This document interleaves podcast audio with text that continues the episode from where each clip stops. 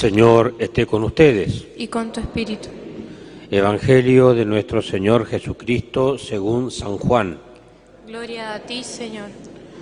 Al atardecer del primer día de la semana, los discípulos se encontraban con las puertas cerradas por temor a los judíos. Entonces llegó Jesús y poniéndose en medio de ellos les dijo, la paz esté con ustedes. Mientras decía esto, le mostró sus manos y sus costados. Los discípulos se llenaron de alegría cuando vieron al Señor. Jesús les dijo de nuevo, la paz esté con ustedes. Como el Padre me envió a mí, yo también los envío a ustedes. Y al decirles esto, sopló sobre ellos y añadió, reciban el Espíritu Santo. Los pecados serán perdonados a los que ustedes los perdonen y serán retenidos a los que ustedes los retengan. Tomás, uno de los doce, de sobrenombre el mellizo, no estaba con ellos cuando llegó Jesús. Los otros discípulos le dijeron, hemos visto al Señor. Él le respondió, si no veo la marca de los clavos en sus manos, si no pongo el dedo en lugar de los clavos y la mano en su costado, no lo creeré. Ocho días más tarde, estaban de nuevo los discípulos reunidos en la casa y estaba Tomás con ellos. Entonces apareció Jesús, estando cerradas las puertas, se puso en medio de ellos y les dijo, la paz esté con ustedes. Luego dijo a Tomás, trae aquí tu dedo, aquí están mis manos. Acerca tu mano y métela en mi costado, en adelante no seas incrédulo, sino hombre de fe. Tomás respondió, Señor mío y Dios mío. Jesús le dijo, ahora crees porque me has visto. Felices los que crean sin haber visto. Jesús realizó además muchos otros signos en presencia de sus discípulos que no se encuentran relatados en este libro. Estos han sido escritos para que ustedes crean que Jesús es el Mesías, el Hijo de Dios, y creyendo tengan vida en su nombre. Palabra del Señor. Gloria a ti, Señor Jesús. Que las palabras de este Santo Evangelio borren, Señor, todos nuestros pecados. Queridos hermanos en el Señor, dice el Evangelio de San Juan en el comienzo que el primer, al atardecer del primer día de la semana, o sea, del domingo de Pascua, el domingo de la resurrección, Jesús aparece resucitado. El domingo pasado habíamos leído por la mañana eh, la parte anterior a este texto, cuando Jesús, muy de madrugada, resucita y María Magdalena va al sepulcro y va también Juan y Pedro. Por la tarde habíamos leído el texto de Lucas 24, donde Jesús aparece a los discípulos de Maús. O sea, posteriori viene esto. Los discípulos de Maús vuelven, comentan que lo han reconocido al partir el pan y que les ardía el corazón, y allí aparece Jesús resucitado, con las puertas cerradas porque tenían miedo, y les dice la paz esté con ustedes. Estaba todo cerrado, hace un signo de que tienen miedo. Entonces Jesús les da la paz. Creo que por un lado es el saludo, la paz esté con ustedes, pero llama la atención que tres veces les va a decir Jesús, la paz esté con ustedes. Se me ocurre que quizás sea que necesitaban eh, mucha paz,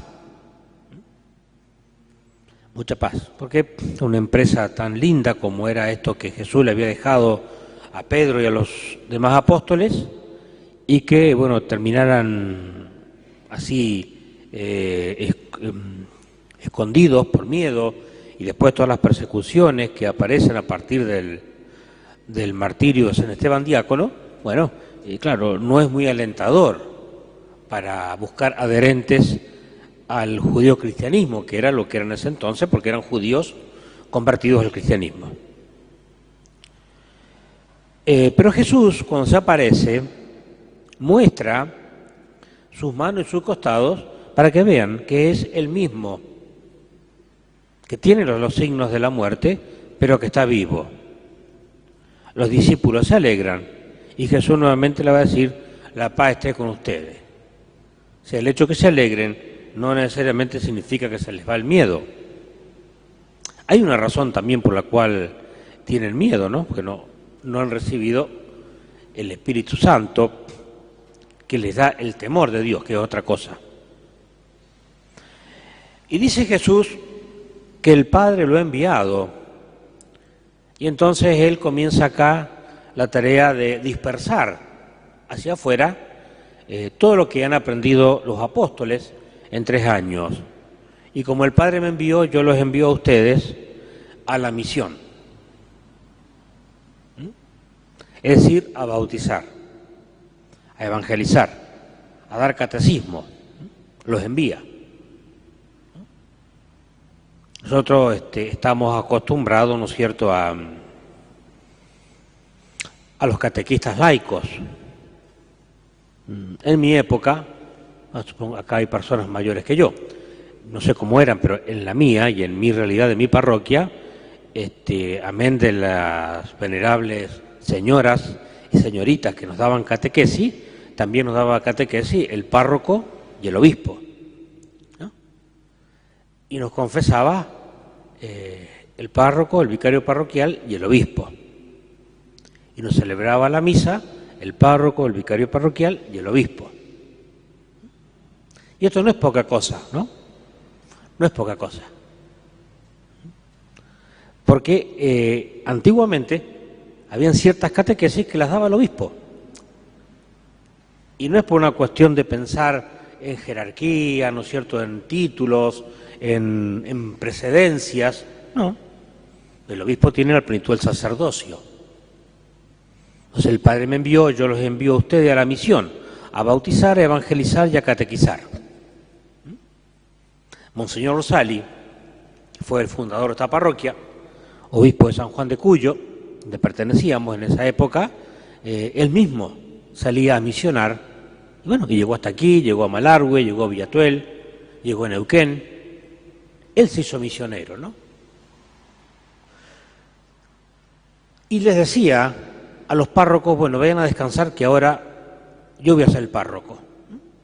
Se levantaba a las 4 de la mañana, limpiaba los bancos, limpiaba el piso, está, está por todo por escrito.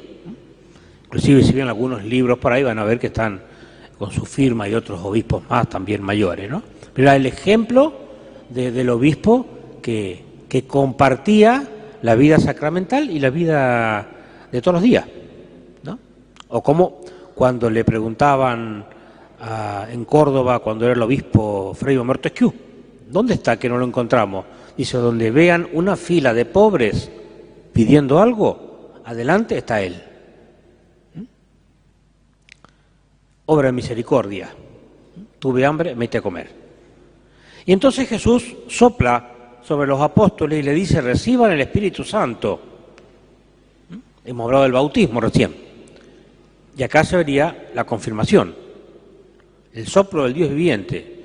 Los pecados que ustedes perdonen serán perdonados y los que ustedes retengan serán retenidos. Acá aparece la misericordia de Dios, la Pascua, su pasión, su muerte, su resurrección, su última cena, la cruz, que sería la Eucaristía. ¿Eh? Tenemos ya. Bautismo, confirmación y Eucaristía, en el orden que, realmente tiene el catecismo. Y hasta acá viene todo bien. Estamos todos contentos. Han recibido el Espíritu Santo, ahora pueden salir. Después lo van a recibir de otra manera más, más eufórica, que es cuando Pedro va a dar esos dos sermones tan grandes que se juntan cinco mil personas. Pero aparece un inconveniente, que es que no estaban todos. No, estaban todos. Faltaba uno, Tomás. al cual no mm, me parece por ahí no tenemos que criticarlo tanto al pobre Tomás como a veces criticamos a Pedro, ¿no? Por, por, por las cosas que hicieron como humanos. Porque ocho días después eh, viene Jesús y nuevamente les va a decir por tercera vez, la paz esté con ustedes, y Tomás estaba allí. Tomás estaba allí. San Francisco de Sales se pregunta por qué no estaba Tomás. Bueno, se fue. Recordemos que habían algunos que habían dicho, uh, dijo que hacía tres días que iba a resucitar el tercer día y ya van tres días y no lo hemos visto. Y se lo decía al mismo Jesús, no lo reconocían. Quizás se, bueno, se cansó, quiso dar una vuelta. Habrá pensado, bueno, que no era así todavía, que, quizás para pensar un poco solo y decir, bueno, voy a volver a mi trabajo de la pesca, vaya a saber, ¿no? Pero lo que San Francisco sale es un rayo aquí es que se separa de la comunidad. Es como que si yo dijera, me voy de esta comunidad y me hago un ranchito aparte. Podría ser un ejemplo, ¿no? Uh, no lo voy a hacer. Pero más que el ranchito en cuanto a paredes y techo, sería el, el ranchito eh, comunitario, ¿no? Que yo me hago mi, mi espacio con mi gente, ¿no? Con mi gente, con mis ideas. Puede ser una opción, la de Tomás, esta, eh, no lo creo que Tomás haya pensado eso, este, como creo que nosotros tampoco lo pensamos. Pero el separarse de la comunidad, cuando uno tiene que estar en la comunidad, es algo importante porque se perdió de ver y estar con Jesús resucitado. Ese es el, el, costo que pagó, no ver al Señor. Y uno dice, bueno, pues iba a venir a los ocho días. A los ocho días vino porque quiso, no porque los apóstoles le, le pidieron. Entonces el Señor regresa a estos ocho días porque volvió a buscar la oveja perdida. Y entonces ahora eh, entroncamos con San Agustín para ver qué nos comenta de este tema. Dice así el santo, Tomás no daba crédito a las mujeres que habían dicho que lo habían visto, ni a los varones que lo habían visto, decía María Magdalena y las otras mujeres, y, y Juan y Pedro, y los discípulos de Maús, que le comunicaron la resurrección de Cristo al Señor. Tomás era un apóstol que fue enviado para predicar el Evangelio, y entonces San Agustín se pregunta cómo pretendía que los otros creyeran lo que él como apóstol no creía. Está linda la reflexión de San Agustín. Y los apóstoles le dicen, hemos visto al Señor. Él le responde, si yo no meto mis manos en su eh, mis manos en su costado y no toco con mis dedos en lugar de los clavos, no voy a creer. Claro, así cualquiera también cree, si ve. Pero justamente la fe es creer en Dios en quien no veo. Pero antes le dice a María Magdalena, Jesús, fíjense que acá Tomás está hablando si no toco, Jesús antes le había dicho a María Magdalena, no me toques, ¿cómo es el tema? ¿Por qué esta actitud? No me toques, María, porque no he subido todavía a mi Padre y al Padre de ustedes. Es decir, a la mujer que tiene fe, que cree, le dice que no lo toque, pero al varón que no cree, sí le dice que toque. O sea, volvemos a continuar lo del domingo pasado, cuando hablábamos del privilegio que tuvo la, la mujer que amó, que vio, creyó y esperó. Jesús había llamado a la mujer por su nombre, María, y así la hizo feliz y le concedió el conocimiento de saber que Él era Jesús resucitado. María ya había creído y por eso el Señor le dijo, no me toques. No hacía falta. Jesús vino a sus discípulos y los encontró con las puertas cerradas. hemos dicho que por tercera vez le dice la paz esté con ustedes. Y va a buscar como médico al que estaba enfermo. Y entonces Jesús, aquel que entró vivo eh, por, por medio de las puertas cerradas y de las paredes, también había nacido sin vulnerar la integridad de su madre, la Santísima Virgen María, quien fue virgen antes, durante y después del parto. Tomás, no seas incrédulo, sea hombre de fe.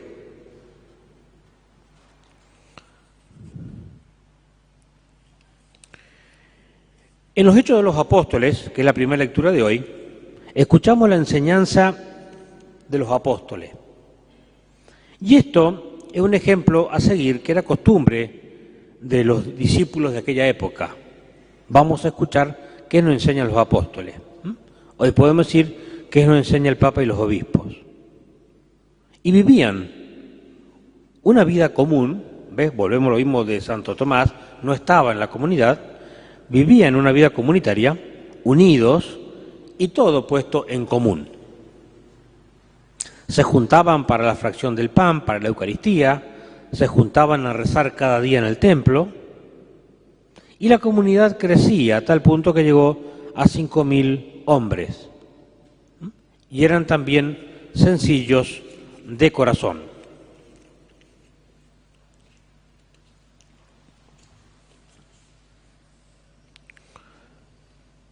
San Pedro, en la segunda lectura, dice, ustedes aman al Señor sin verlo y se alegran con un gozo indecible, lleno de gloria, seguros de alcanzar el término de la fe que es la salvación.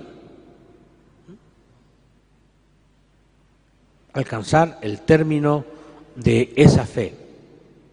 Jesús entonces, mis buenos hermanos, el rostro misericordioso del Padre, Misericordia que se expresa en el perdón de los pecados, por ejemplo, para el sacerdote, para el ministro y también para todos en las 14 obras de misericordia, con la cual seremos eh, examinados en el día del juicio final. Las siete obras espirituales y las siete corporales.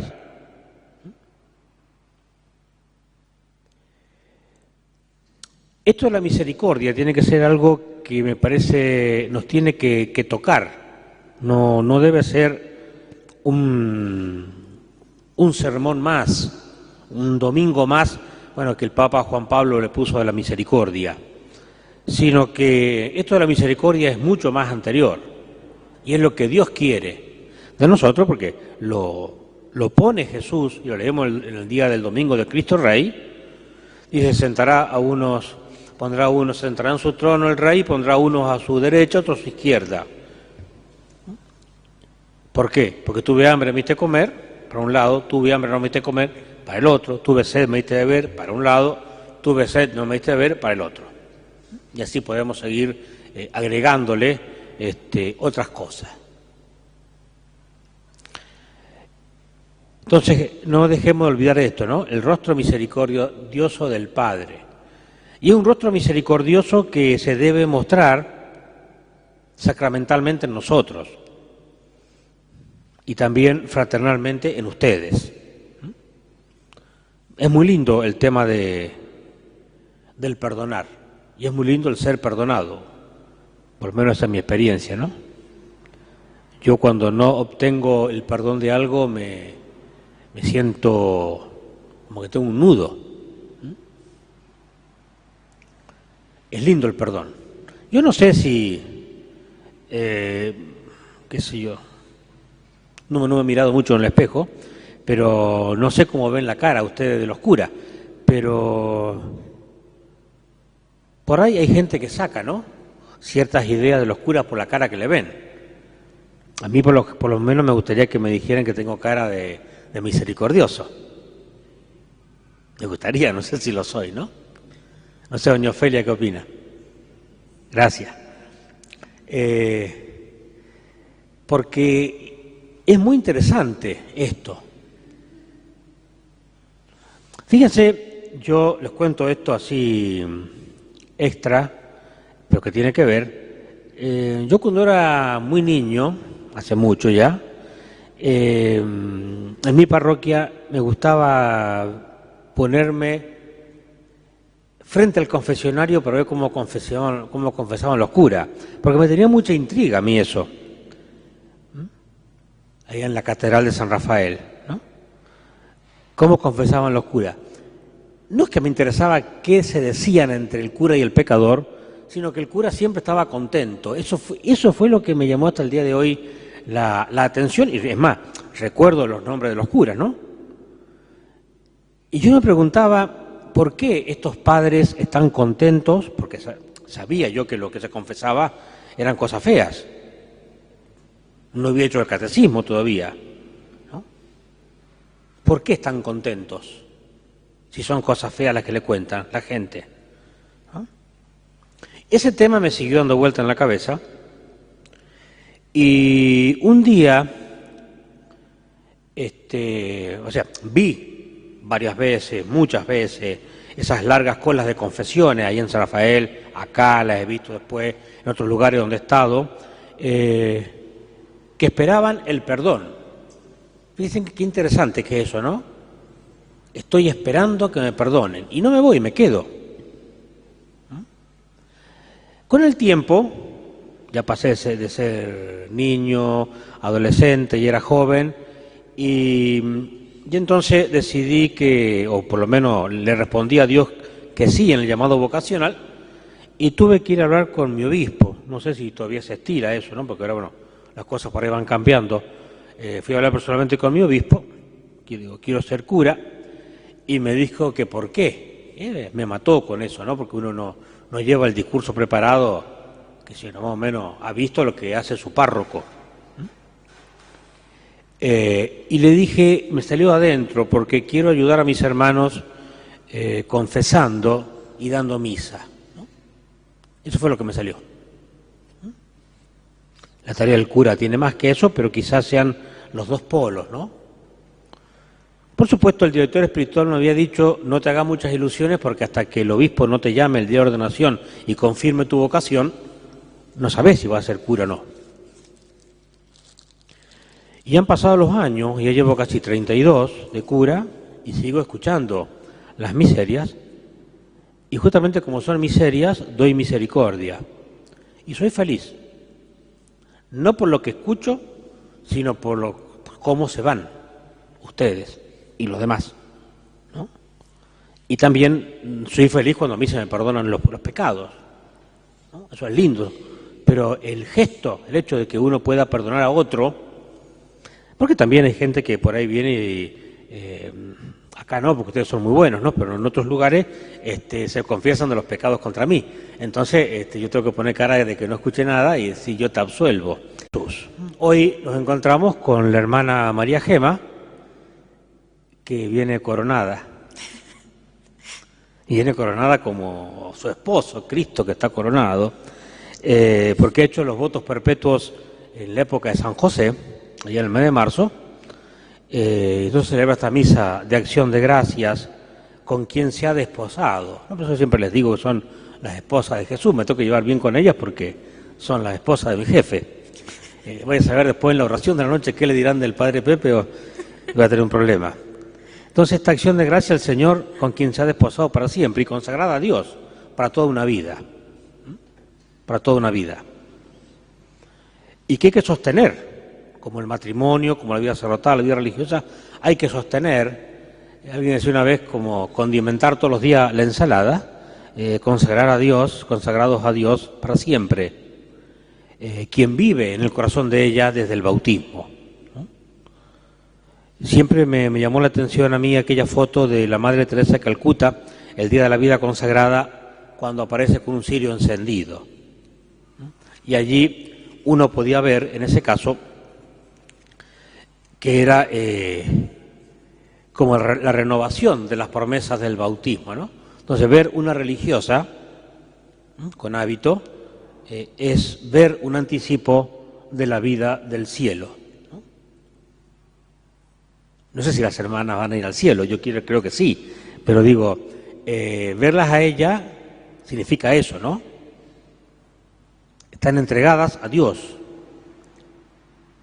Entonces nosotros un día estaremos como ellas, ¿cierto?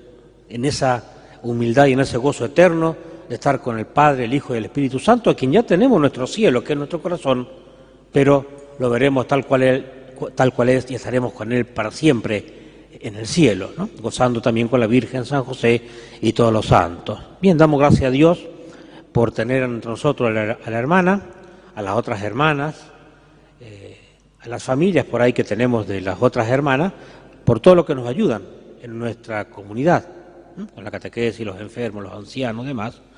Eh, y que la hermana sea muy feliz, ya que es muy jovencita y tendrá que luchar mucho, ¿no? Este, con mucho interés y paciencia, este, para no perder la fe, ¿no es cierto? Que no le digan Tomasa después, sino que este sea siempre un ejemplo para todos nosotros de la fe vivida y creída. Que así sea.